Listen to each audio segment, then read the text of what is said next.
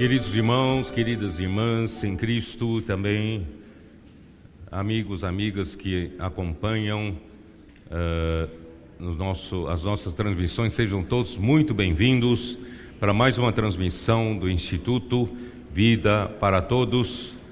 Uh, estamos dentro do tema geral Evangelho de João, Palavra, Vida e Edificação. Chegamos à mensagem de número 15, cujo título é A Serpente de Bronze. A leitura da Bíblia, João capítulo 3, versículos de 9 até 21.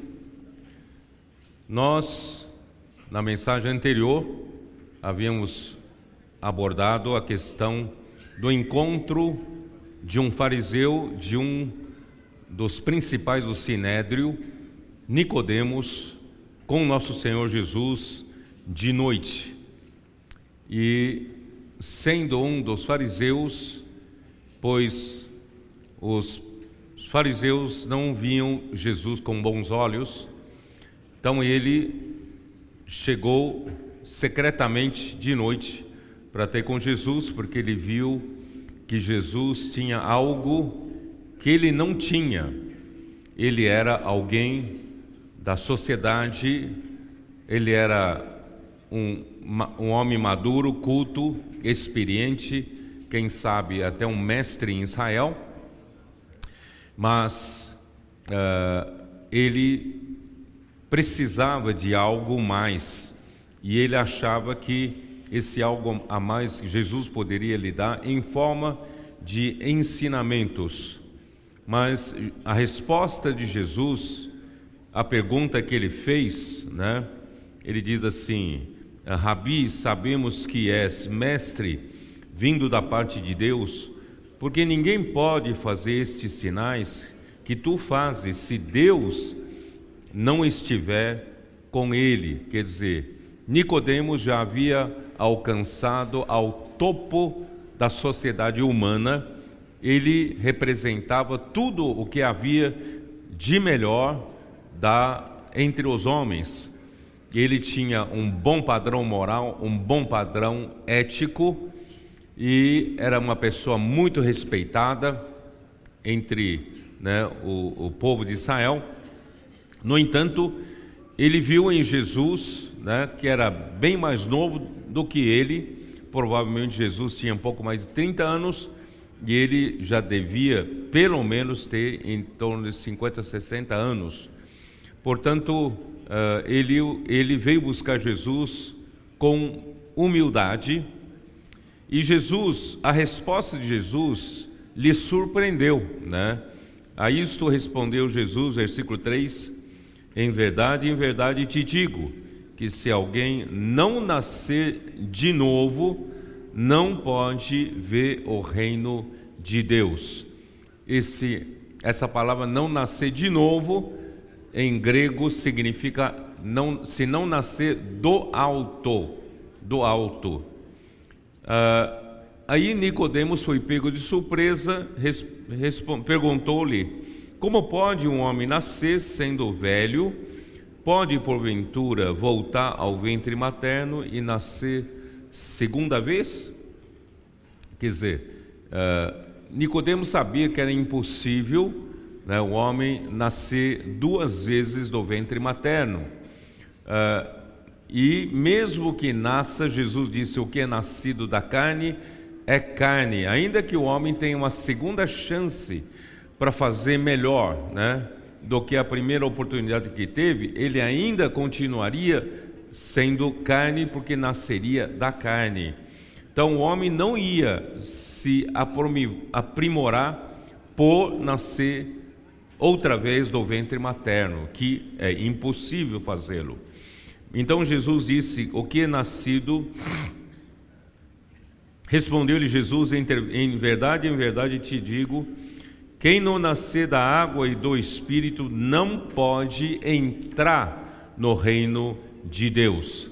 Então, irmãos, esse nascer da água e do espírito, a grande parte dos estudiosos da Bíblia afirma que essa água aqui representava a água do batismo de João Batista, porque João Batista dizia: Eu vos batizo com água, mas aquele que vem após mim vos batizará com o Espírito Santo.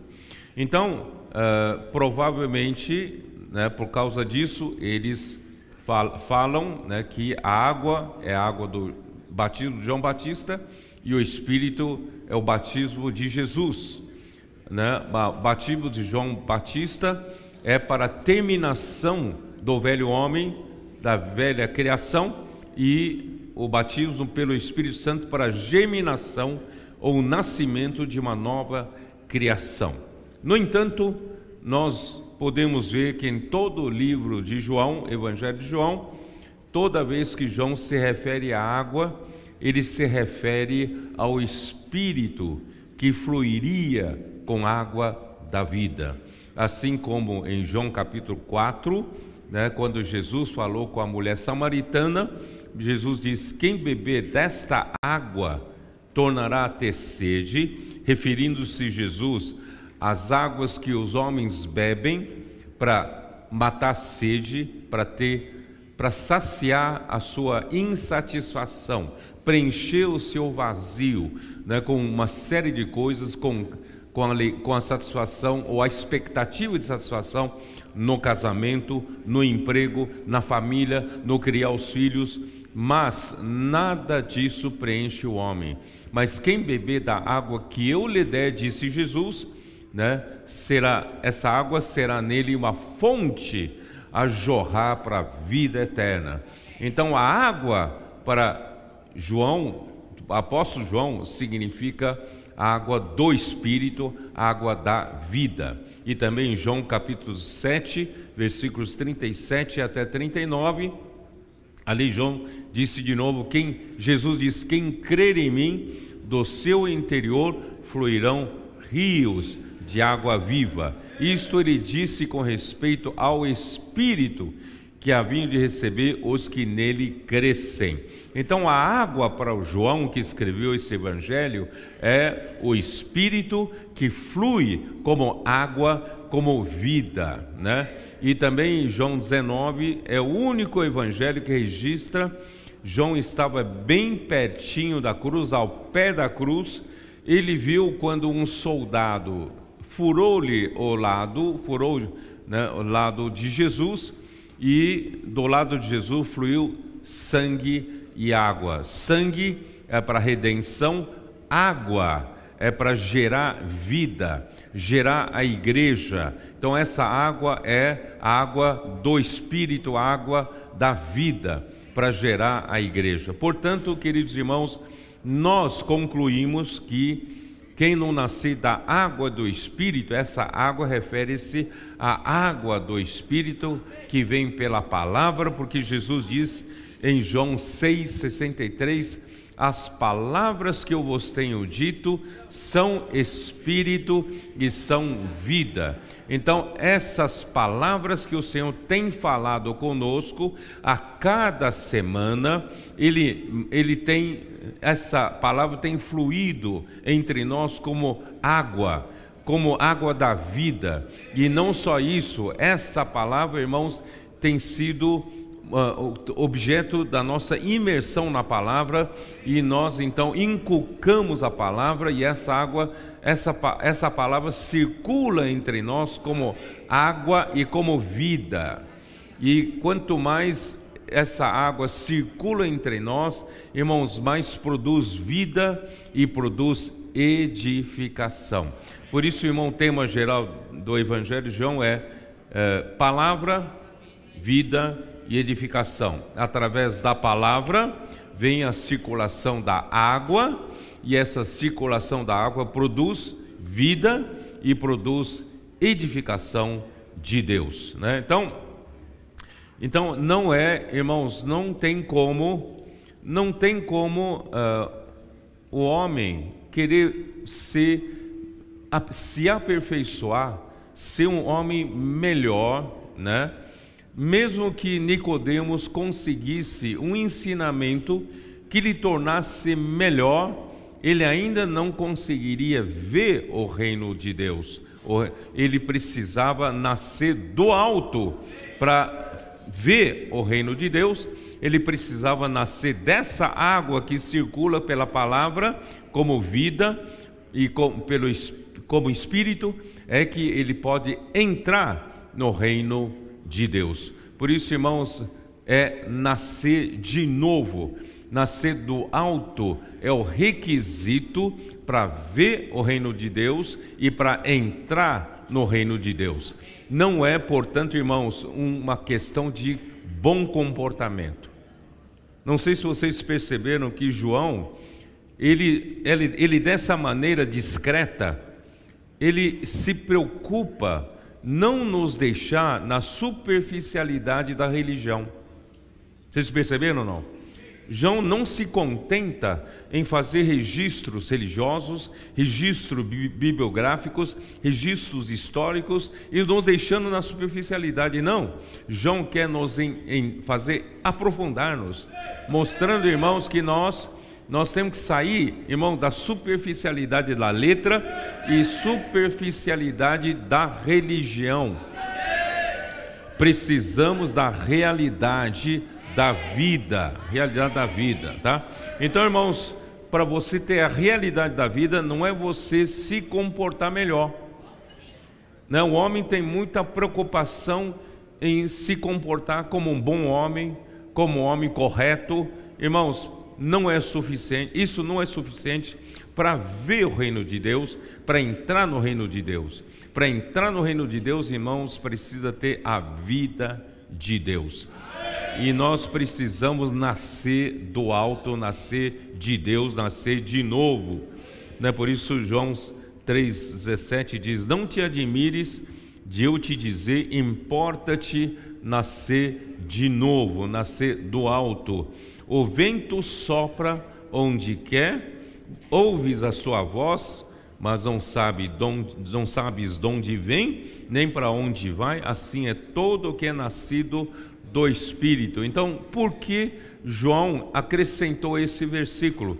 João quer nos mostrar o seguinte: não basta apenas nós nascemos do alto e ver o reino de Deus e entrar no reino de Deus. Agora, essa palavra de João para ajudar a igreja, ajudar nós que já nos convertemos, já somos filhos de Deus ele quer nos ajudar a não ficar só no primeiro estágio de ter nascido de novo. Os irmãos entendem? Você já nasceu de novo, nasceu? Você já tem a regeneração pelo Espírito. Mas, irmão, não é o suficiente. Porque você ainda pode ser enganado pela superficialidade da letra, pode ser enganado pela superficialidade da religião. Por isso ele diz: além de nascer de novo, irmãos, nós temos que seguir o Espírito. Precisamos andar, irmãos, pelo Espírito, como se anda pelo vento. O vento, irmão, não tem uma regra fixa. O homem religioso tem uma regra fixa, não tem? Um homem bom tem uma regra fixa de conduta, mas o espírito não tem uma regra de conduta. O espírito sopra para onde quer, você não sabe de onde vem um vento e você não sabe para onde ele vai. Portanto, irmão, se você é regrado pela religião, regrado pela letra, você vai limitar o espírito. Então, daqui para frente, irmãos, vamos aprender a andar no espírito, aprender a andar pelo espírito não julgar o espírito pela sua lógica. Nós, com nossos conceitos, nós limitamos muito o espírito. Por isso, irmãos, o Senhor tem abençoado os adolescentes, não porque os adolescentes são mais maduros do que adultos, não, não é isso. Não que os adolescentes são melhores que os adultos, é que o adolescente tem, um, tem uma característica, irmãos, que eles são simples em seguir o vento. Eles ainda não têm muita, muito conceito fixo na cabeça. Os adultos já têm muitos conceitos fixos na cabeça. Os irmãos entenderam? Então, nesse ponto, precisamos aprender com os adolescentes. Né, quando o Senhor fala alguma coisa, quando o Espírito indica uma direção, irmão, vamos ser simples. Vamos ser simples. Os irmãos, né, o irmão Henrique que voltou de Ribeirão Preto, ele estava ali na inauguração da casa de adolescentes, não é isso? Em Ribeirão Preto. Ele falou que depois da live de ontem, eles fizeram imersão e saíram para a comportagem. Eles encontraram né, ali perto uh, um grupo de, de, de dança né, formado por jovens adolescentes. Já estavam saindo de uma quadra de uma, de uma escola, pegando ônibus para ir embora. E os jovens que estavam, os capitães que estavam com as, com as tropas, não tiveram coragem de falar para eles para esse grupo de dança. Mas os adolescentes abordaram o, o instrutor. É? E, e falou para o instrutor que gostaria de orar por todo o grupo. E o instrutor mandou todo mundo descer para a quadra, né? E ali então, aí os, os capitães ajudaram a fazer a respiração da vida e ajudaram a fazer imersão na palavra o instrutor ficou tão tocado, tão tocado, que ele falou que era isso que esses adolescentes do grupo de dança precisavam. Porque ele não sabia mais como fazer com os adolescentes para disciplina. Irmãos, realmente os adolescentes é um problema muito grande na sociedade. Mas graças a Deus, na mão de Deus se tornou uma solução. Né? Então, então aí eles pediram ajuda uma, pelo menos uma vez por semana, que os irmãos vão lá fazer grito de guerra com eles e a imersão na palavra com eles para ajudar esses adolescentes. Então, o que, por que eu quis dizer isso, irmãos, para dizer para vocês, irmãos, essa simplicidade de seguir o vento que quer soprar para a direita e o adulto diria, ah, mas aqui não vai dar certo. Mas o adolescente foi adolescente foi e deu certo, né? Então eu quero dizer para vocês, irmão, nós adultos, tá? Nesse ponto, vamos aprender essa, a ter essa simplicidade em seguir a direção do vento, a direção do Espírito. Bom, muito bem, aí vamos seguir, versículo 9. Então lhe perguntou Nicodemos: Como pode suceder isto? Como pode acontecer isso? nascer de novo, né? nascer do alto e ainda seguir a direção do vento. Aí, versículo 10, Jesus diz: Tu és mestre em Israel e não compreendes estas coisas? Quer dizer, Nicodemos, você já é um mestre. Você é um homem maduro, você é um homem que já experimentou de tudo na vida, você é o que há de bom, da, melhor na sociedade, e você não consegue compreender essas coisas, irmãos, realmente ele não consegue compreender por quê? Porque essas coisas, né, só quem é lá do alto é que consegue ver. Consegue ver. Por isso, o versículo 11, Jesus diz: Em verdade, em verdade te digo que nós dizemos o que sabemos e testificamos o que temos visto. Contudo, não aceitais o nosso testemunho. Jesus veio do céu, aqui na terra, para falar aos homens aqui na terra, e os homens não aceitam o seu testemunho, porque Jesus apenas fala o que ele tem visto. Jesus ele não fala de si, ele fala do que ele tem visto no céu. Irmãos, veja como é importante, através do ministério de João, ele levar a igreja a, a nos levar, irmãos, para o céu. Né? Hoje, né, nós vimos que tem uma porta aberta no céu e uma voz que nos convida: vem para aqui. Isso está em Apocalipse capítulo 4, versículo 1, certo? Vem para aqui. Então, irmãos, é importante a gente ir para o céu, porque Jesus desceu do céu ele fala o que ele viu, né? Então, versículo 13. Ora, uh, versículo 12: Se tratando de coisas terrenas, não me credes. Como crereis se vos falar das celestiais? Ué, como é que vocês vão, vão crer em mim se eu falar das celestiais? Vocês não sabem nem do que se trata. Né? Por isso, irmãos, não vamos limitar o Senhor, não vamos limitar o Espírito, não vamos limitar o que o, que o Espírito quer fazer no nosso meio, irmão, para encerrar esta era. Ou você prefere viver convencionalmente, né, como a igreja em Sardes viveu esses séculos todos? Não, irmão, está na hora de virar o jogo. Né? Tá na hora, irmãos, da igreja em Filadélfia, com a sua simplicidade e pouca força, seguir o Espírito no poder do Espírito. Ele quer fazer as coisas e o homem não deixa, porque o homem está na esfera terrena e Deus quer fazer as coisas na terra pelas coisas celestiais. Por isso, irmãos, vamos subir ao céu, nas asas de uma águia, vamos lá em cima e vamos seguir o ritmo do céu para praticar aqui na terra, certo? Então, ora, ninguém subiu, 13, ora, ninguém subiu ao céu, senão aquele que de lá desceu, a saber, o Filho do Homem, aqui tem algumas versões que diz que está no céu ainda, né?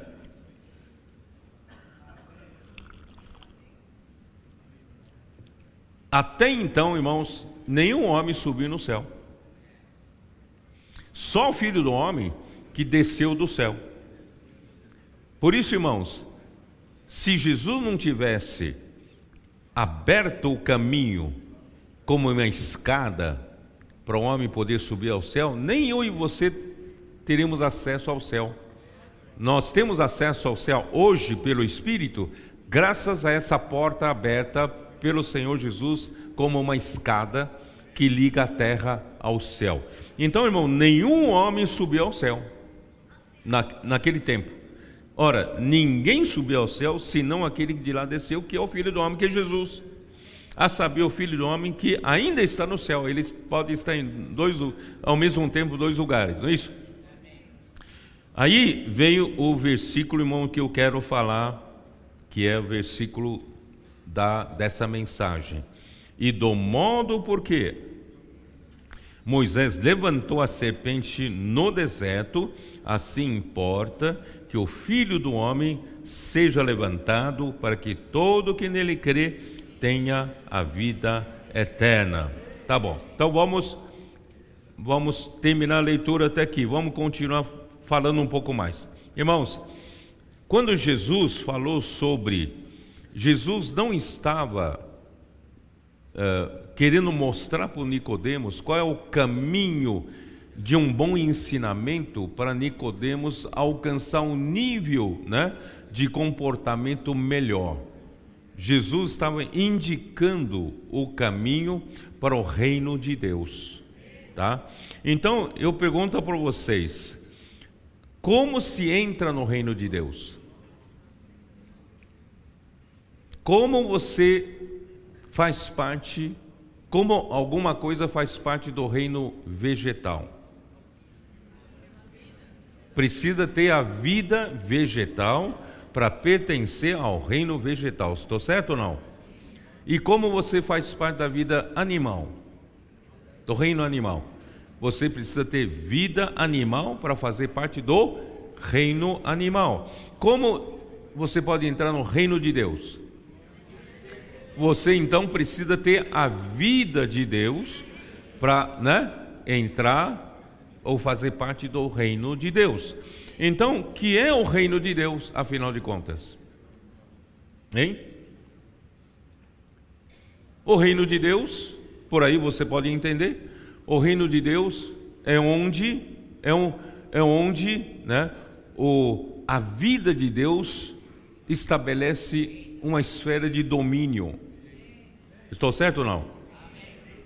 A vida vegetal é a esfera onde a vida vegetal tem domínio, ou não é? A vida vegetal, todas as plantas seguem as, a, a, a, as regras da vida vegetal, dentro do domínio da vida vegetal. A vida animal, a mesma coisa. E a vida, o reino de Deus, o que é? Já que você precisa de vida de Deus para entrar no reino de Deus, então o reino de Deus a esfera de domínio, né? Entre todos aqueles que têm a vida de Deus, onde Deus domina, Deus reina. Estou certo ou não estou certo? A esfera onde Deus faz a sua vontade. Então, eu por isso que eu li ontem uh, na live uh, Mateus 6. Mateus 6. Versículo 9, 9 e 10.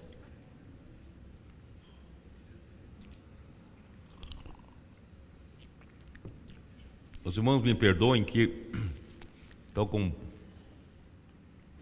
estão com um pouco problema na garganta, eu não estou falando mais alto para me guardar um pouco, tá? Mas o espírito está forte, tá? Portanto, vós orareis assim: Pai nosso que está nos céus, santificado seja o teu nome Venha o teu reino, faça-se a tua vontade, assim na terra como no céu. Tá? Então, irmãos, aqui está claro que no reino de Deus é para todos santificarem o nome de Deus e todos nesse reino, né, né, é, faz a vontade de Deus. Estou certo ou não estou certo? Então, em primeiro lugar, irmãos, Deus está acima de tudo, a prioridade máxima dentro desse reino é Deus. É Deus quem manda, né? É, é, prioridade é Deus. E a sua vontade é feita dentro desse reino, dentro desse domínio, tá? Então, irmãos, uh, qual é qual é o domínio, né? A primeira constatação, na terra Deus não tem essa esfera onde Deus faz a sua vontade como é como ele faz no céu. No céu, Deus faz a sua vontade sem nenhuma resistência. Ninguém tem qualquer murmuração contra ele. Ele faz a sua vontade livremente. Mas aqui na terra não. Desde que houve né, a rebelião de Satanás, e desde que ele provocou a queda de Adão, a queda do homem aqui na terra, irmãos, aqui na terra, né, uh, aqui o mundo todo jaz no maligno. E o príncipe desse mundo é Satanás. Ele, ele hoje controla esse mundo, né? ele, através do império das trevas, dos seus principados e potestades, os dominadores desse mundo tenebroso, das, das trevas, né? Irmãos, ele domina essa terra, todos os reinos desse mundo estão debaixo do seu domínio. Então aqui na terra Deus não faz a sua vontade.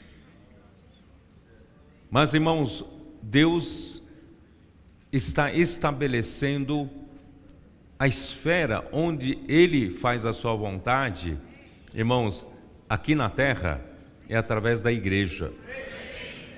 Por isso, irmãos, nós, como a igreja, nós devemos ver isso, irmãos, aqui entre nós, Deus tem que fazer a sua vontade sem resistência.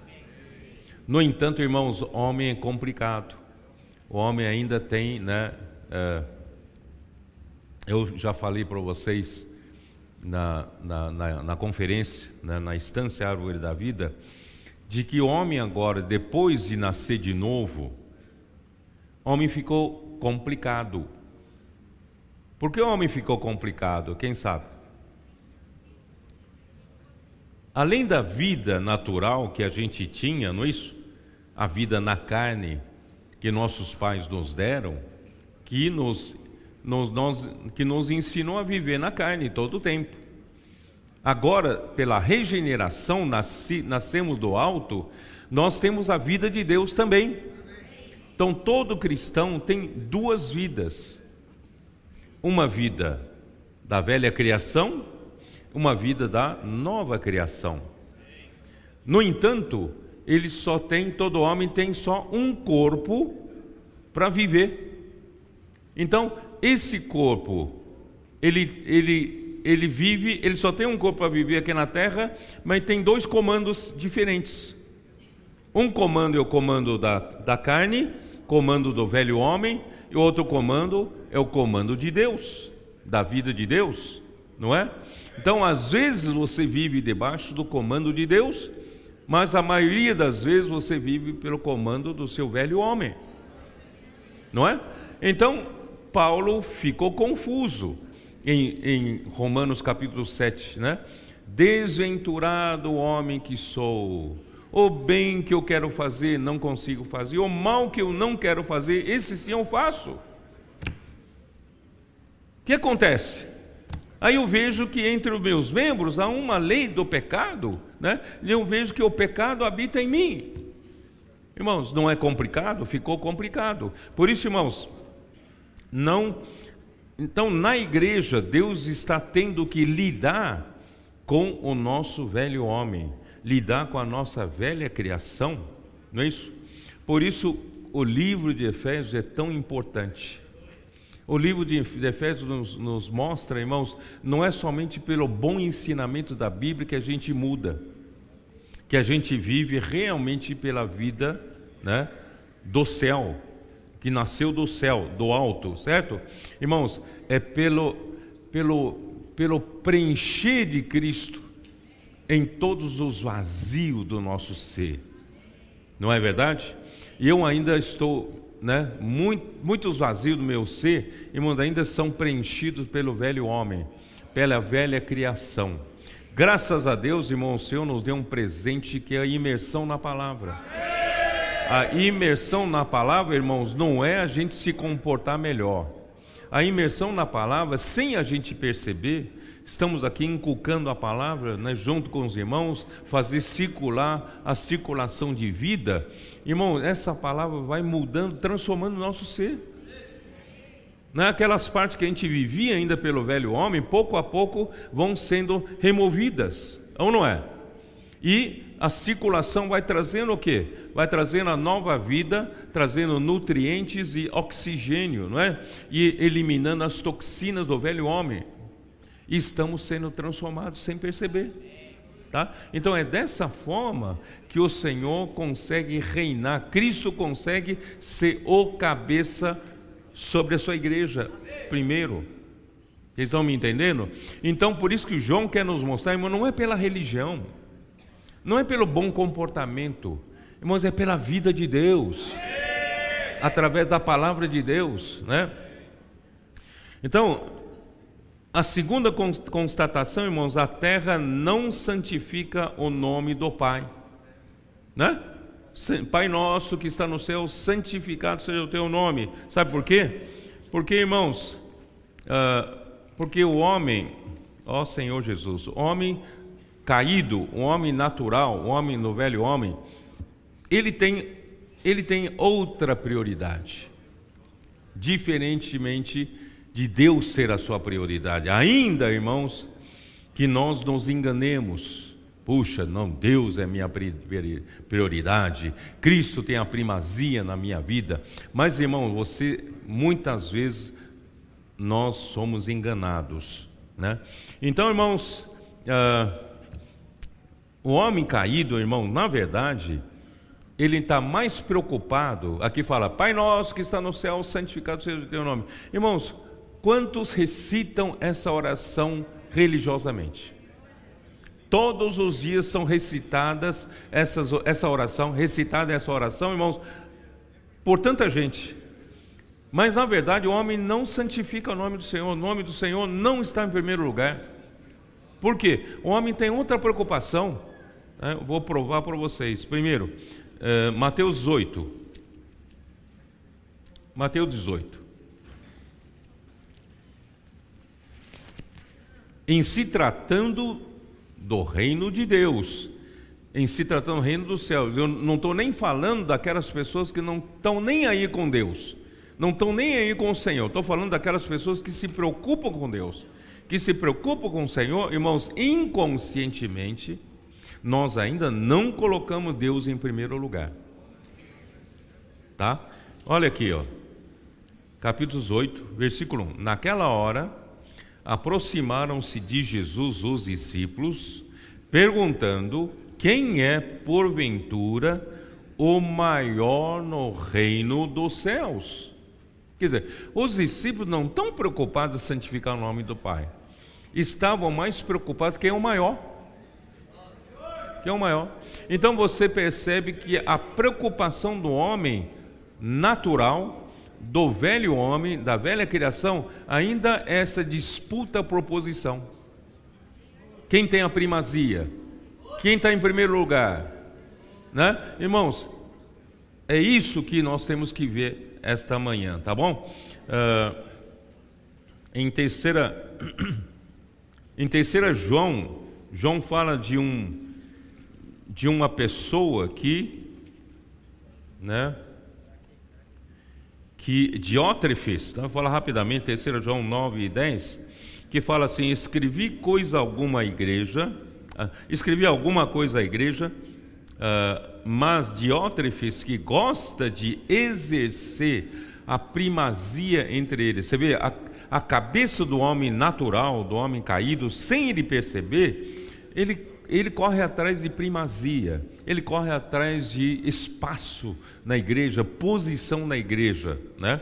Então, ele gosta de exercer a primazia entre eles, não nos dá acolhida. Por isso, se eu for aí, falei lembradas as obras que ele pratica, proferindo contra nós palavras maliciosas. Você vê que não são, não são pessoas que, quem sabe, amem o mundo, são pessoas na igreja, né? É, é, como é que fala? Como que fazendo coisas para Deus. E, na verdade, estão fazendo coisa contra Deus, lutando contra Deus, né? Então, né, proferindo contra apóstolo João palavras maliciosas. E não satisfeito com estas coisas, nem ele mesmo acolhe os irmãos, como impede os que querem recebê-los e os expulsa da igreja. Irmãos, esse é o homem natural, o homem caído. Por isso, irmãos, eu quero dizer para vocês, eu estou falando ainda dos melhores homens. Não estou falando do homem que ama o pecado, ama o mundo, não. Estou falando do homem que é, né, que serve a Deus. Irmãos, não caiamos nessa, nessa armadilha, tá? Ó Senhor Jesus. Uh, em Gálatas capítulo 4,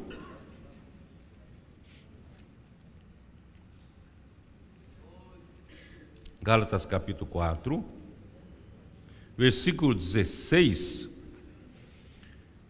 Paulo falou assim: Tornei-me porventura vosso inimigo por vos dizer a verdade. Irmãos, apóstolo Paulo, ele só teve, só tem uma preocupação. Graças a Deus, irmãos, o apóstolo Paulo nesse ponto é um modelo para nós. Ele realmente era alguém que santificava o nome de Deus. Ele não, ele nunca, você pode ver em todas as suas epístolas, ele nunca buscou glória para si. Ele nunca buscou uma posição para si, não é isso? Ele era apenas fiel ao Senhor em falar a verdade. Aquilo que Deus revelava a ele, ele era fiel em passar para a igreja, em falar a verdade. Então, por falar a verdade, ele ofendeu aqueles que, né, que, que são enganados. Né? Versículo 17: Os que vos obsequiam não o fazem sinceramente, mas querem afastar-vos de mim, para que o vosso zelo seja a favor deles. Tem, tem algumas pessoas aí que vêm bajulando vocês, vêm, vêm assediando vocês, vem tentando com esses ensinamentos maliciosos, né, fazer com que o vosso zelo, o vosso cuidado seja a favor deles. Essa disputa, irmãos, de, de zelo, né? de, de, de, de, seguidores. Irmão, nós não estamos aqui disputando seguidores. Único, único, única pessoa que tem que ter seguidor é o Senhor, né? Nós não temos seguidores, seguidores do Senhor, né? Então, irmãos, quando é, é, é isso que eu estou tentando mostrar para vocês, como você, se você pensa que doutrinariamente nós santificamos o nome de Deus, nós não santificamos por, por causa do homem natural, né? Nós precisamos cuidar disso. Atos capítulo 20, né? Capítulo 20, versículo 29, que diz assim: Eu sei que depois da minha partida entre vós penetrarão lobos vorazes que não pouparão o rebanho, né? E que dentre vós mesmos, dentre vocês, os presbíteros, dentre vós, por isso, irmãos, não confie no homem. Pode ser uma pessoa que te ajudou muito, pode ser uma pessoa que você acha ele super espiritual. Irmãos, o homem não é confiável. Homem não confiável. Sabe? Nós temos que nos pautar pela palavra de Deus, né?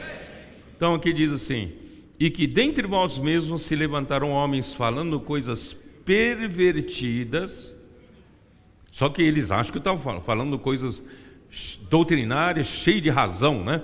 Coisas pervertidas, para quê? Para arrastar os discípulos atrás deles. Irmãos, você vê, a prioridade do homem é conquistar terreno, né?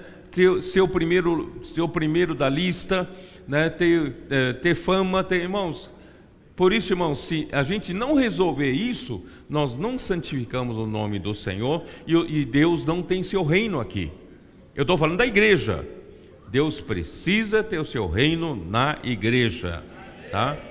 Uh, irmãos, uh, Jesus era um modelo de alguém que não buscou nada para si, ainda que ele seja Deus mas ele veio em forma de homem e veio em forma de servo.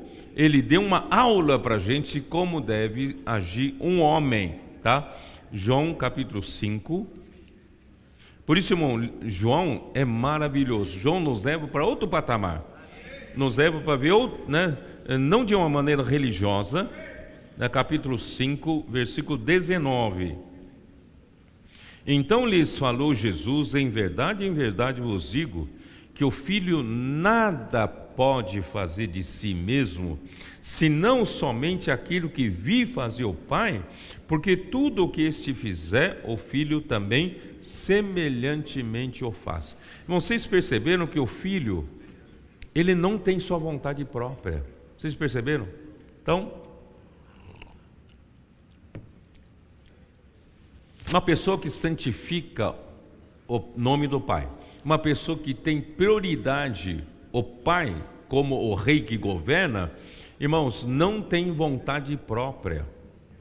Ele, ele não pode fazer nada de si mesmo e ele tem essa consciência. Irmão, nós temos que ter essa consciência. Enquanto você acha que você pode fazer alguma coisa para Deus, você pode cair nesse engano. Irmãos, Jesus que era Jesus, ele diz: O filho nada pode fazer de si mesmo. Né?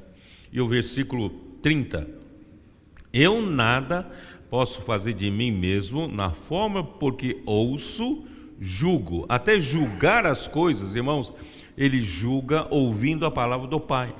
Tá? Então, irmão, não julgue as coisas de qualquer maneira.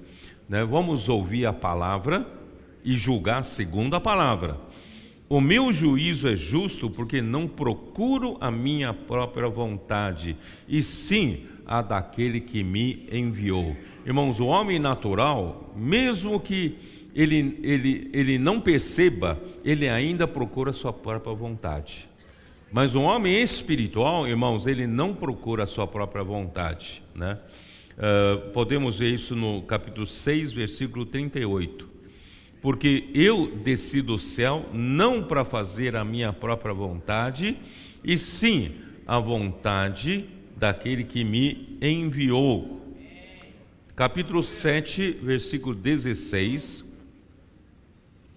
Respondeu-lhe Jesus: O meu ensino não é meu, e sim daquele que me enviou. Irmãos, há pessoas criticando a palavra profética. A palavra me criticando por causa da palavra profética. Irmãos, o ensino, se Jesus falou que o ensino não é dele, imagina eu. O ensino não é do homem. O ensino é de Deus. Como é que você fala, ah, você presunçoso em afirmar que o ensino é de Deus? Irmãos, é só ver a palavra sendo confirmada. Se a palavra é confirmada com sinais, milagres, prodígios, que tem sido mais do que confirmada, essa palavra, irmãos, então a palavra é de Deus. Porque a palavra de um homem não faz a obra de Deus.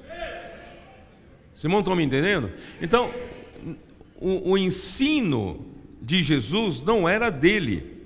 O ensino dos apóstolos não vem deles. O ensino vem de Deus, vem da revelação de Deus. Né?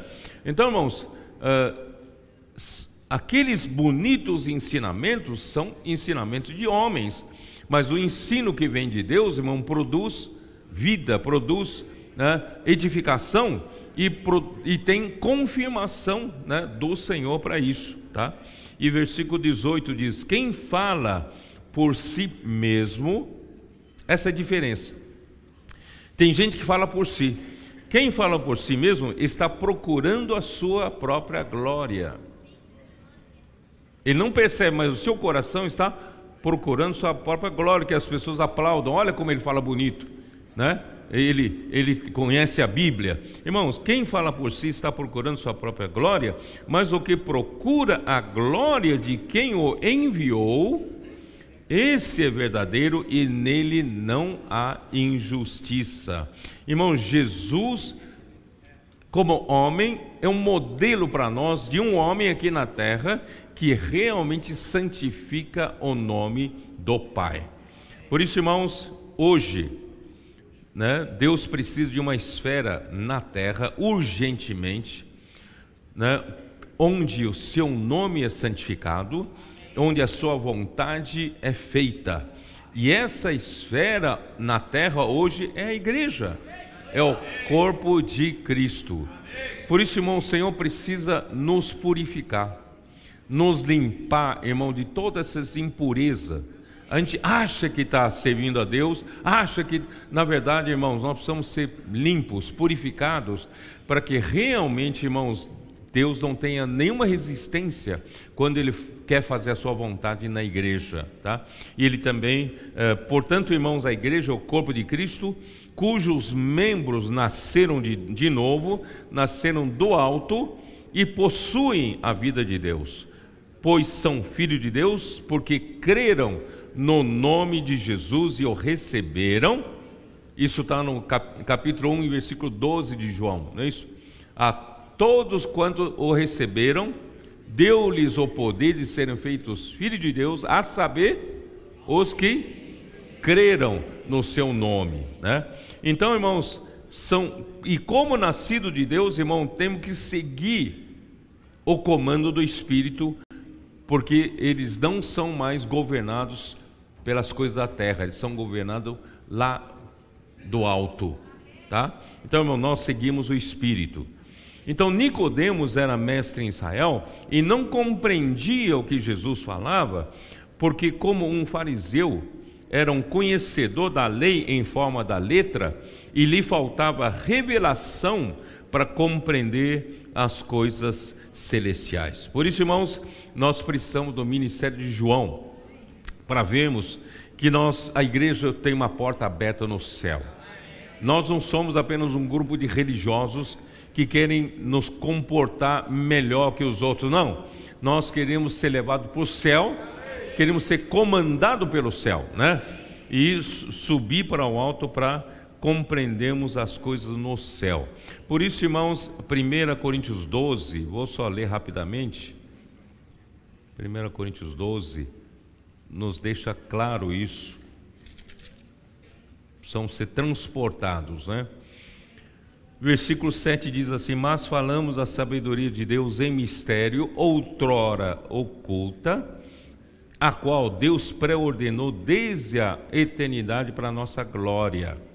Sabedoria esta, essa que nenhum dos poderosos desse século conheceu, porque se a tivessem conhecido, jamais teriam crucificado o Senhor da glória. Mas, como está escrito, nem olhos viram, nem ouvidos ouviram, nem jamais penetrou em coração humano, irmão, coisas que não existem na terra, tá? O que Deus tem preparado para aqueles que o amam. Esses que Deus ama, aqueles que amam a Deus, irmão, Deus quer levar para o céu. Nascer do alto e nos levar para o céu. Mas Deus nolo revelou pelo Espírito, porque o Espírito a todas as coisas perscruta, até mesmo as profundezas de Deus, né? Porque qual dos homens sabe as coisas do homem, senão o seu próprio Espírito que nele está? Assim também as coisas de Deus, ninguém as conhece senão o Espírito de Deus. Ora, nós não temos recebido o Espírito do mundo, e sim o Espírito que vem de Deus, para que conheçamos o que por Deus nos foi dado gratuitamente. Disso também falamos, não em palavras ensinadas. Você vê que mero ensinamento, irmão, sem a sabedoria do alto, não resulta em muita coisa, certo? Para que conheçamos o que por Deus nos foi dado gratuitamente, como graça. Né?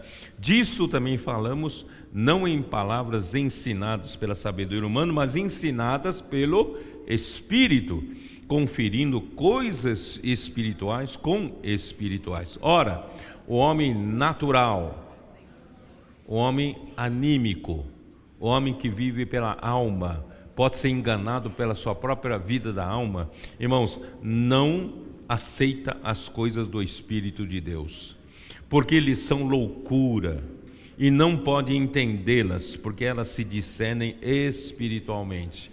Por isso, irmãos, há pessoas que não conseguem entender a imersão na palavra, há pessoas que não conseguem entender grito de guerra, tem pessoas que não conseguem entender, irmãos, eh, isso tudo que está acontecendo com, com né, os, os, adolescentes, né, com os. Uh, uh, como é que é? Esqueci o nome dos adolescentes, do, né?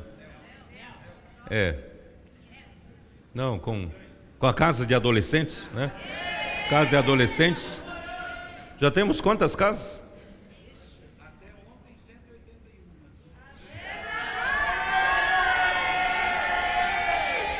Cento e oitenta e uma casas de adolescentes. Cada casa de adolescente tem no mínimo 10, 20 ou 30, não é? Se você for. É? 10, eu acho que não tem 10. Né? Se for 10, 1.800 pessoas. Se for 20, são 3.600. Se for 3, são quase 5 mil, não é isso? 5 mil adolescentes. Mas eu acho que tem mais. Mas, irmão, já pensou, de repente, irmão, nós temos uma, um acréscimo de 5 mil adolescentes na vida da igreja. Quem que faz isso, irmãos? Quem que faz isso? É Deus quem faz isso. Né? Por isso, irmãos, é loucura para o homem natural. Né? Porém, o homem espiritual julga todas as coisas, mas ele mesmo não é julgado por ninguém. Muito bem. Então, irmãos, por isso que nenhum homem subiu ao céu para compreender essas coisas, somente o Filho do Homem que ali desceu. Está implícita a necessidade, irmãos, de Cristo sofrer e morrer na cruz para redimir o homem e ao terceiro dia ressuscitar e voltar como Espírito da verdade e entrar em todo aquele que nele crê, gerando a igreja, tá? que é a casa de Deus, onde Cristo é a escada que leva o homem até o céu para compreender as coisas celestiais e para Deus poder estabelecer o reino de Deus na terra. Vocês entenderam? O poucos versículos que nós vemos até agora do Evangelho de João é isso. Deus quer nos levar para o céu, para não ficar vivendo, irmãos, como homem natural. para compreendermos as coisas celestiais, né? E né, Deus então, Cristo teve que morrer, teve que ressuscitar, tornar-se um espírito da realidade e voltar entre nós, está em cada um de nós que crê, creu, né? E para ele poder, irmãos, através da escada que ele, através da morte e ressurreição, ele estabeleceu, fez uma ligação da terra com o céu. Hoje, eu e você não estamos limitados à esfera terrena. Nós podemos ir para a esfera celestial. Podemos ver lá do alto as coisas que o homem natural não entende. Eles são loucura, não aceita, não só não entende, não aceita. Irmãos, mas nós aceitamos, porque nós fomos levados para o alto, tá? Agora vamos falar um pouquinho da serpente de bronze, tá? Vamos falar um pouquinho? Eu preciso entrar nisso. Vamos dar uma olhada em Números capítulo 21. Números capítulo 21.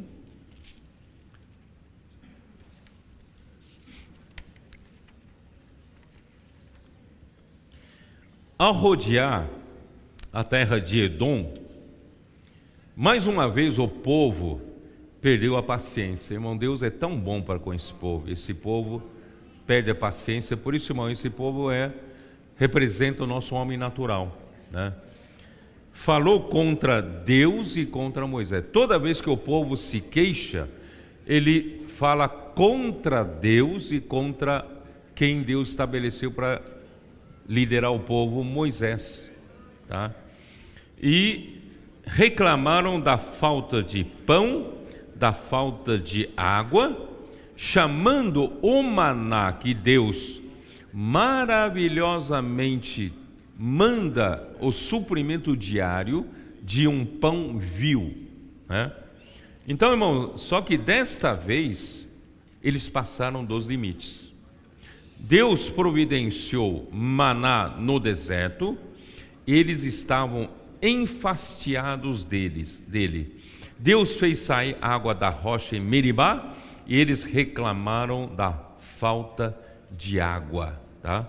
Número 20, né, versículo 4, né, aqui diz: Então partiram do Monte Or pelo caminho do Mar Vermelho a rodear a terra de Edom, porém o povo se tornou impaciente no caminho e o povo falou contra Deus e contra Moisés.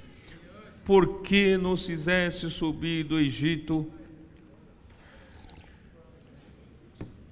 para que morramos nesse deserto onde não há pão nem água?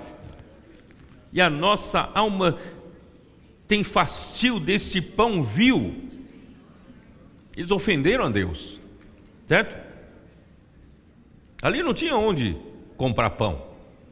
E Deus mandou pão na, na frente da tenda de cada um e chamar maná de pão viu?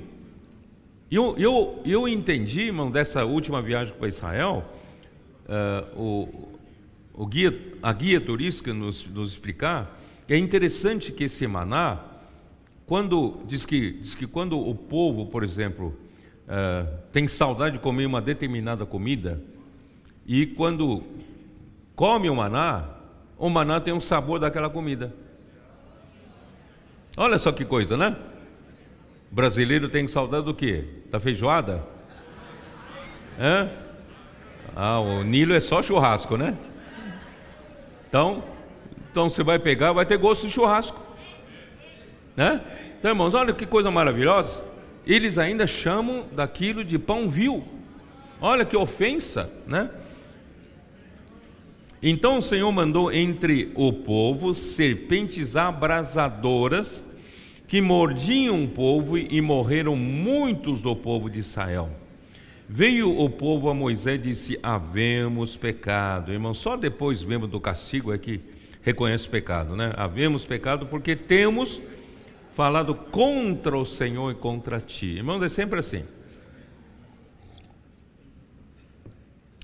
Toda crise é o povo que vive na esfera da terra, não consegue ver o que o Senhor está fazendo na esfera do céu, e quando o povo murmura, murmura contra Deus e contra Moisés, contra o líder que o Senhor levanta, né? Coitado de Moisés. Realmente, irmão, não quero. Não, é difícil, não quero estar na, na, na, pele dele, né? É muito difícil, muito difícil. Aí então o que aconteceu? Ah, então Moisés orou pelo povo. Disse o Senhor a Moisés: Faze uma serpente abrasadora, põe-na sobre uma haste, e será que todo mordido que a mirar viverá? E fez Moisés uma serpente de bronze e a pôs sobre uma haste, sendo alguém mordido por alguma serpente, se olhava para a de bronze, sarava. Que significa isso? Hein? Que significa isso? Significa, irmãos, não precisa de soro antiofídico, né? porque não tinha Instituto Butantan, que está aqui ao lado, para produzir soro antiofídico. Ainda fica no hospital um tempão para sarar. Não, só olhar para a serpente de bronze, sarava. Essa serpente de bronze, irmãos, é o próprio Filho do Homem, Jesus, que foi levantado num madeiro, foi levantado numa cruz, por, pelos seus pecados e pelos meus pecados. E não só isso, pelo, pela, pelo veneno que foi injetado no seu velho homem e pelo veneno que foi injetado no meu velho homem. Os irmãos entenderam? Então, irmãos, nós não só temos problema do pecado, nós temos um problema, irmão, da natureza pecaminosa. Nós já temos essa natureza, irmão, que é esse homem natural. Esse homem natural tem essa velha natureza.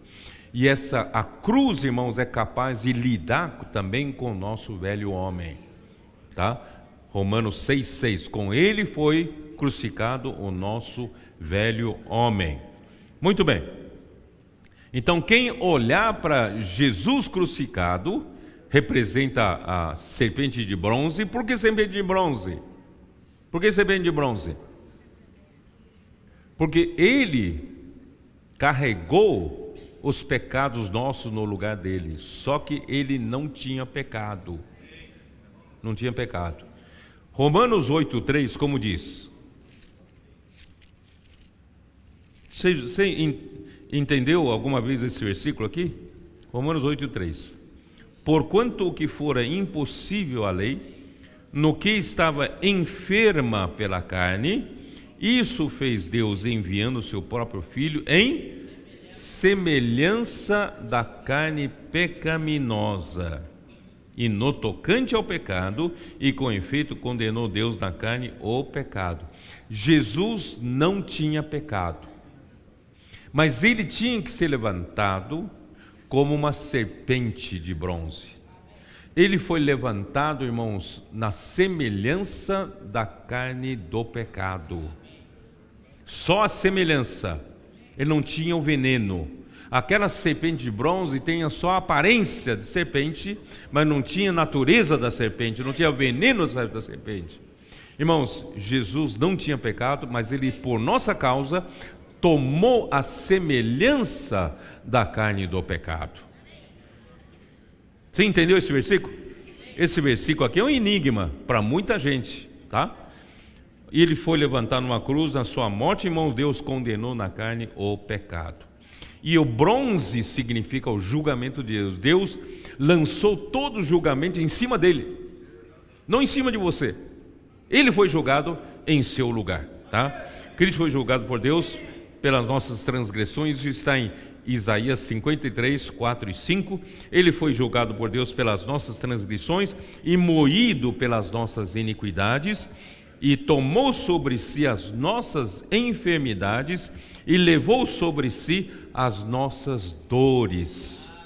Irmãos, Deus o julgou. Ele foi julgado por Deus e agradou a Deus moê-lo, fazendo-o enfermar, versículo 10, fazendo-o enfermar, quando der a sua alma como oferta pelo pecado, ele verá sua posteridade e prolongará os seus dias, e a vontade do Senhor prosperará nas suas mãos. Irmão, tudo que Deus Pai quer que a vontade do Pai seja feita. E em Cristo a vontade de Deus prospera. E todos nós que somos encabeçados por Cristo, somos guiados pelo Espírito, irmãos, também prospera a vontade de Deus, não a nossa vontade, né?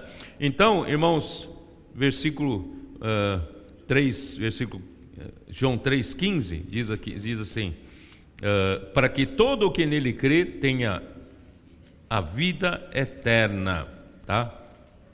Irmãos, ah, Senhor Jesus,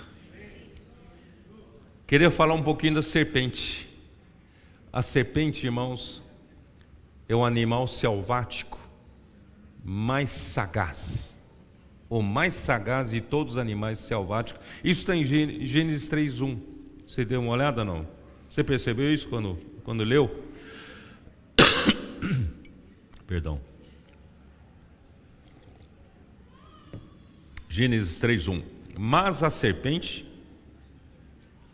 mais sagaz que todos os animais selváticos que o Senhor Deus tinha feito, disse à mulher: É assim que Deus disse: Não comerei de toda árvore do jardim. Irmãos, cuidado, a serpente, ela vem de uma forma sinuosa. Ela não, não vem de uma maneira reta, não é isso? O leão vem reto, mas oh, a serpente vem rodeando, né? E você sabe que a serpente muitas vezes tem uma forma de uma, um sinal de interrogação, não é isso? Ele, ela gosta de colocar dúvida na sua mente sobre a palavra de Deus. É assim que Deus disse? A palavra profética? Será que é isso que os irmãos estão falando? Né? Irmãos, é, é a serpente. A serpente é sagaz, sagaz significa o quê? Astuto e sutil, tá? E 2 Coríntios 11, 3 fala de novo de uma serpente, né? 2 Coríntios 11, 3. Mas receio que assim como a serpente enganou a Eva com a sua astúcia, assim seja também, assim também seja corrompida a vossa mente a vossa mente, né? E se aparte da simplicidade e pureza devidas a Cristo. Irmãos, a serpente é tão sutil, é tão sagaz, tão astuta, ela conseguiu enganar Eva e enganou Adão, enganou o homem, a humanidade toda, certo?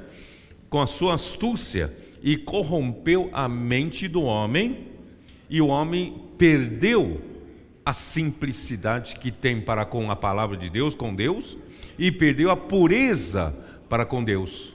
Então, irmãos, hoje qualquer coisa é fácil a serpente colocar dúvida na nossa cabeça. Né? Não caiamos nessa cilada. Não vamos cair nessa cilada.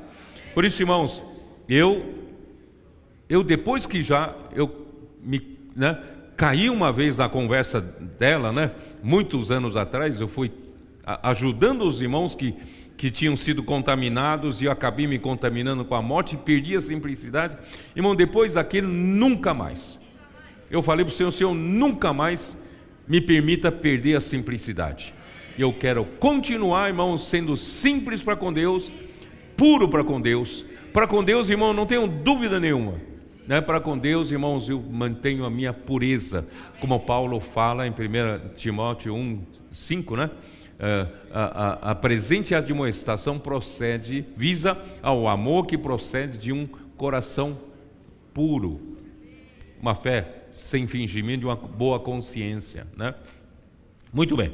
Então, irmãos, não vamos perder a simplicidade e, irmãos, a astúcia aqui a serpente com a sua astúcia, aqui refere-se a artimanha, sabedoria ilusória e falsa. Irmão, cuidado com essas palavras né, que vão chegando até você como uma serpente, rodeando, né, com uma, sabedoria ilusória, vai iludindo você, né, ilusória e falsa, tá? Uh, e, e Apocalipse 12, versículo 9, como diz?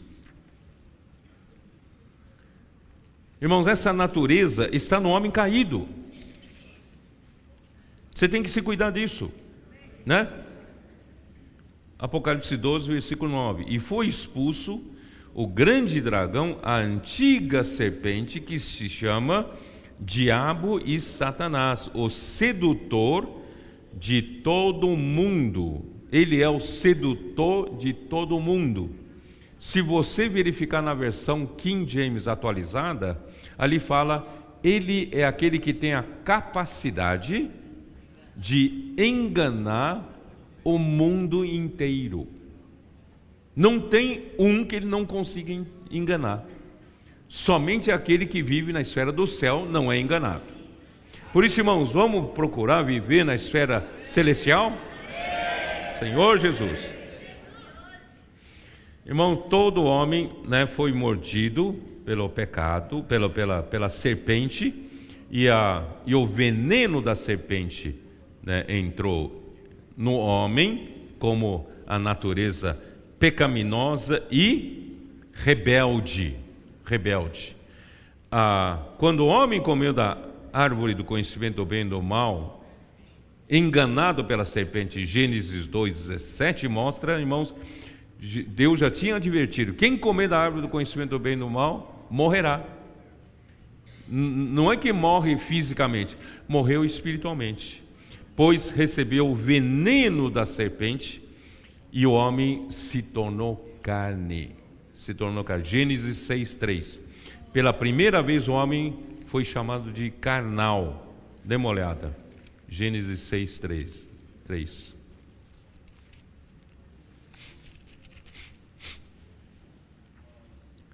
Eu estou lendo esses versículos todos por, por, amor aos adolescentes, para eles saberem onde estão tá esses versículos, tá? Porque por que o homem se tornou carne? Deus não criou carne. Homem depois da queda se tornou carne, tá? Gênesis 6, 3. Então disse o Senhor: O meu espírito não agirá para sempre no homem, pois este é carnal e os seus dias são 120 anos. Então aqui começou a dizer que o homem virou carnal tá? Carne pela primeira vez, tá? Por isso, irmãos, ó Senhor Jesus, uh, esse, irmão, esse veneno que entrou no homem, ele tem alguns efeitos, né? Romanos capítulo 1, versículo de 29 a 31, ele fala assim: Irmãos, homens, se, por causa desse veneno que entrou no homem, os homens ficaram cheios de toda injustiça. Irmãos, isso está na nossa natureza. O veneno de Satanás. Né? Toda injustiça, malícia, avareza e maldade, possuídos de inveja. Irmão, nós passamos a ter inveja um do outro. Quando vê que o outro está melhor, né? começa a ter inveja. Caim mateu, matou Abel por causa de quê? Inveja. Não é isso? Primeiro vem inveja, aí vem ódio e depois vem homicídio, né? Primeiro inveja, depois ódio, depois homicídio. Irmãos, é isso que acontece. As pessoas têm inveja, depois, né, destila ódio e quer matar, quer matar, quer destruir, né? Irmãos, uh, mas isso tudo faz parte da, do veneno da, da serpente uh, possuído de inveja, homicídio, contenda, aí gosta de contender, né? Eu acho que é assim, a minha, a minha doutrina é melhor, né? Eu, tal, eu, eu defendo uma, essa verdade. Irmãos, isso é contenda, dolo, tem coisa escondida, maligna dentro de si, dolo e malignidade, e sendo difamadores, gostam de difamar, né? Bom, nós, nós, a nossa preocupação, irmãos, é divulgar a verdade, de falar a verdade, deixar que a verdade faça a obra de Deus. Não temos intenção de difamar ninguém. Vamos divulgar a palavra de Deus, né? Caluniadores caluniam os outros, né? fazem ousadas afirmações, né? caluniando até aspectos pessoais das pessoas. Irmão, para que isso, certo?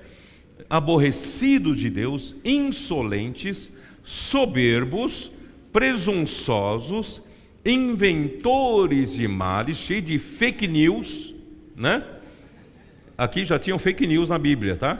Inventores de males e desobedientes aos pais. Desobedientes aos pais aqui não é só desobedientes aos pais naturais. Irmãos, aqueles que, né, que estão à frente da igreja, à frente da obra, né, eles, eles são desobedientes, já têm uma natureza de desobediência rebelde dentro de si. Insensatos, pérfidos, pérfido aqui é desleal, é ser desleal e traidor. Quantos, aqui, quantos irmãos falam bem pela frente, mas por trás dão facada? Isso é traidor, pérfido e sem afeição natural, nem parece homem mais né? perderam até a afeição natural de um homem, né? e sem misericórdia. Falam sem misericórdia, para destruir mesmo, irmãos. Mas graças a Deus, irmãos, nós estamos livres disso, né? Que o Senhor possa guardar todos nós, né? É, 2 Coríntios 11, 2 Coríntios 11, Nós temos a palavra profética, que é, não é carnal, não lutamos, irmão, contra carne e sangue, mas, irmãos, a palavra profética é espiritual, né? Uh,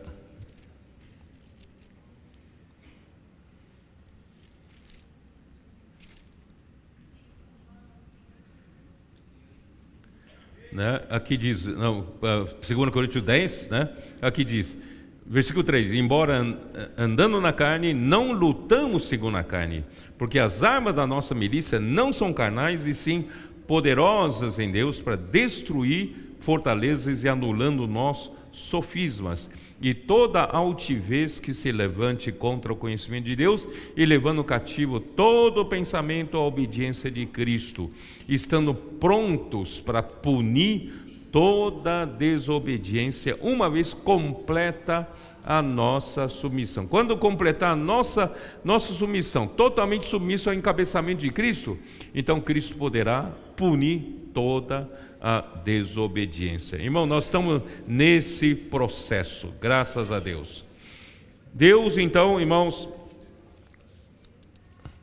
vamos lá, versículo 17, vamos voltar lá para. Uh, João 3, 16. Porque Deus amou ao mundo de tal maneira que deu o seu Filho unigênito, para que todo que nele crê não pereça, mas tenha a vida eterna. Porquanto Deus enviou o seu Filho ao mundo, não para que julgasse ao mundo, mas para que o mundo fosse salvo por ele. Quem nele crê não é julgado, o que não crê já está julgado, porquanto não crê no nome do unigênito Filho de Deus. Irmãos, tem uma demonstração maior do que esse amor? Você acho que não faz ideia. Deus é simplesmente o provedor de toda a criação. Todos os empresários sabem que para fazer um negócio precisa ter bons fornecedores, não é isso? Irmãos, quem é o fornecedor de tudo que a criação precisa? Deus. Tudo, tudo. Água que você bebe, você está respirando de graça, ó. Deus quem deu. É oxigênio, não é isso? A temperatura, né? O Senhor não, não, não, não deixa o nosso dia né, chegar a 80 graus centígrados. Já pensou? Antes seria, nós seríamos todos torrados. E Deus não deixa, pelo menos na nossa região aqui, nós, nós moramos num país tropical, não é isso? Tropical, não deixa a nossa né, chegar a menos 40. Meu irmão, meu irmão morava em Chicago, uma vez eu fui até ali, irmãos, ali tinha chegado a menos 25, 30 menos 25 tem, é muito frio, é muito frio. Irmãos, é, Deus mantém uma faixa de temperatura para o homem poder sobreviver. O alimento que você come, daqui a pouco você vai almoçar, né? Todos aqueles alimentos, quem que deu? Quem é o fornecedor? Quem é o provedor? Irmão, sem Deus você não vive. E você sabia que se Deus retirar para si aquele fôlego de vida que Ele soprou, em Gênesis 2, 7, se ele retirar para si aquele fôlego de vida, isto é, o espírito humano que está dentro de você, se ele retirar para ele, ó, chupar para ele, ao mesmo tempo todos nós cairíamos mortos, tchum, ficaríamos sem vida. Irmão, tudo vem de Deus. Por isso, irmãos, a definição do amor é Deus. Então, o amor, irmãos, é doação. Deus é o doador. Ele doou tudo para nós. Só que a, maior atitude de doação, irmãos, é doar o seu próprio filho. Vocês entenderam? Maior, a maior atitude da doação é Deus doar. Né? Deus amou ao mundo de tal maneira que deu o seu filho unigênito, único filho, para, para que todo que nele crê não pereça, mas tenha a vida eterna. Pensando em nós, ele sacrificou seu único filho por amor de nós, né? Por isso, irmãos, ele para que o mundo fosse salvo por nós, ele só pensou em nós. Olha como nós, nós devemos tudo a ele, certo? Ó Senhor Jesus. Versículo 19. O mundo aqui, deixa eu, deixa eu, antes de seguir, versículo 16: o mundo aqui refere-se às pessoas pecadoras que foram contaminadas pelo veneno da serpente, que é a nossa natureza pecaminosa, né? E, irmão, Deus é amor, eu já falei, a doação e entrega. Nós podemos complementar esse versículo com 1 João 4, 8. Dê uma olhada. 1 João 4, versículo 8.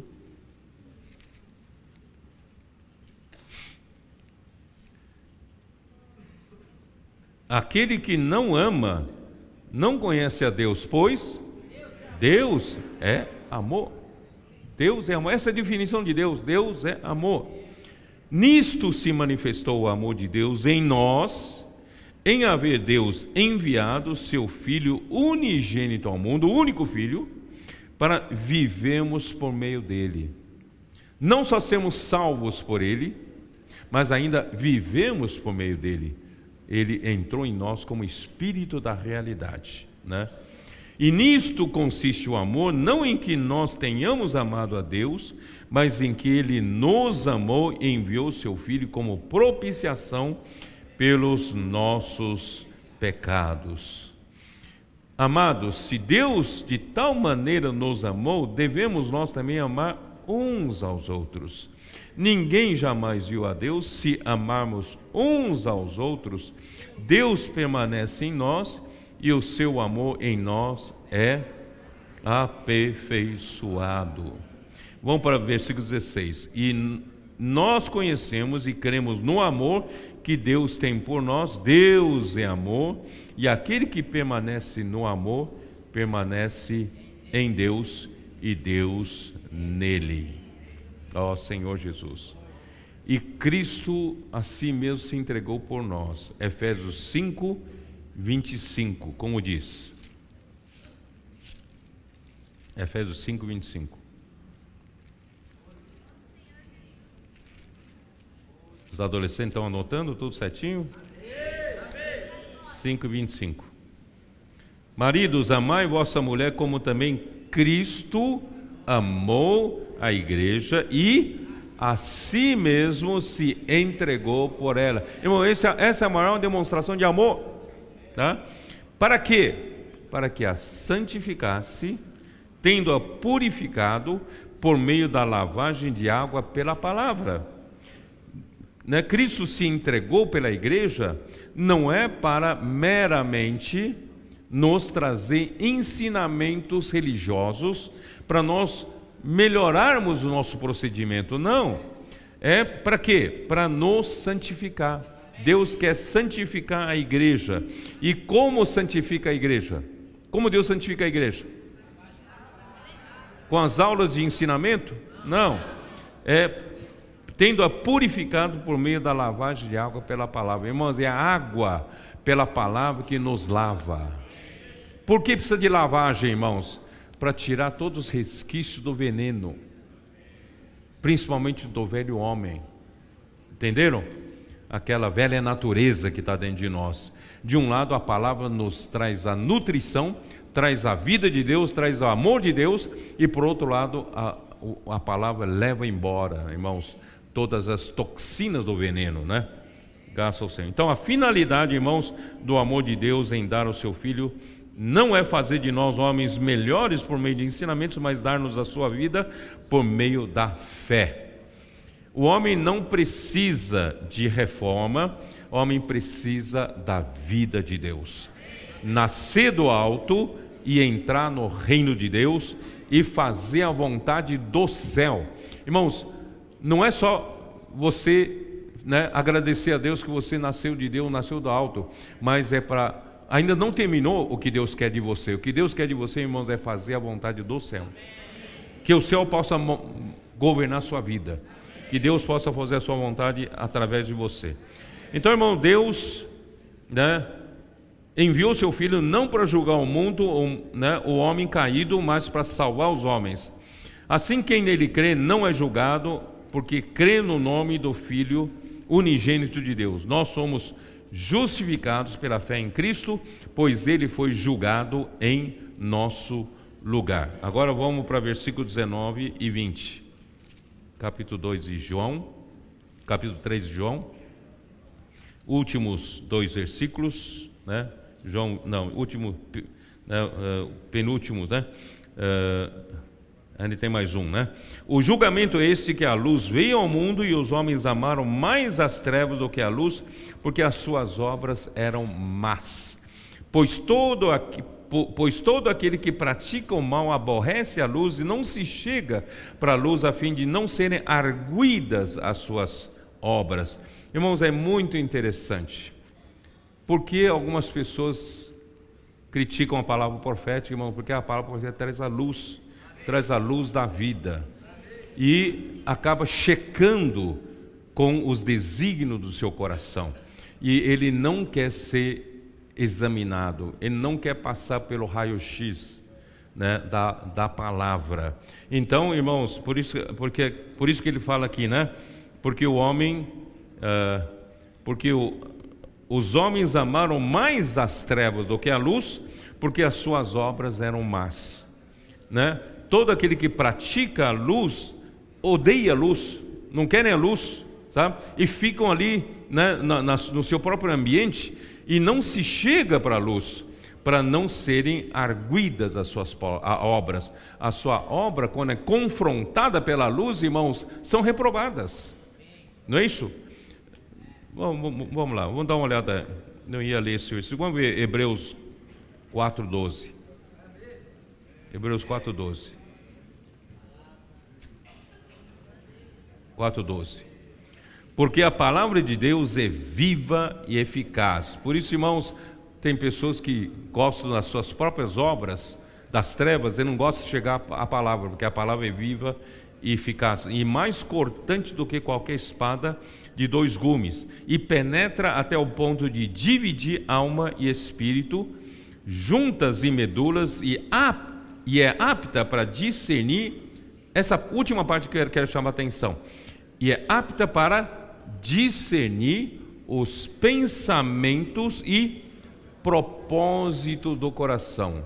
Os pensamentos e propósito do coração de cada um, irmão, estão ocultos, escondidos. Sabe? É, a, faz uma aparência de um homem espiritual, faz uma, tem uma aparência de, de que ele, ele é para o bem das coisas de Deus. Mas, irmãos, aqui dentro, só Deus sabe. Só quando chega a luz, né, é que os pensamentos ocultos e os verdadeiro propósito do coração dele, irmão, certamente um dia será exposto. Né? Por isso, irmãos, vamos melhor hoje ir para a luz, não é isso? Vamos para a luz. Né? É, João, João 5,19 fala, eu não vou ler, o mundo jaz no maligno, e Deus quer nos libertar do império das trevas e quer nos transferir para o reino de Cristo, né, que é o reino de, de, do Filho do seu amor, em Colossenses 1,13. Porém, os homens amaram mais as trevas do que a luz. Quem pratica o mal aborrece a luz, quem tem ódio da luz, temendo que sejam manifestas as suas obras. Irmãos, o mesmo acontece com a palavra profética, ela traz luz e direção do Senhor para a sua igreja. No entanto, quem se acomodou na sua velha maneira de servir ao Senhor, como os judeus religiosos da época de Jesus, irmão, luta contra a luz, para não serem expostos. Imagina só, irmãos, Jesus veio aqui na terra e trouxe luz, e essa luz só expôs, irmãos, a verdadeira situação né, dos, dos fariseus. Tem um, um capítulo de Mateus que fala fala dos fariseus hipócritas, hipócritas, hipócritas, porque irmãos, a luz expõe.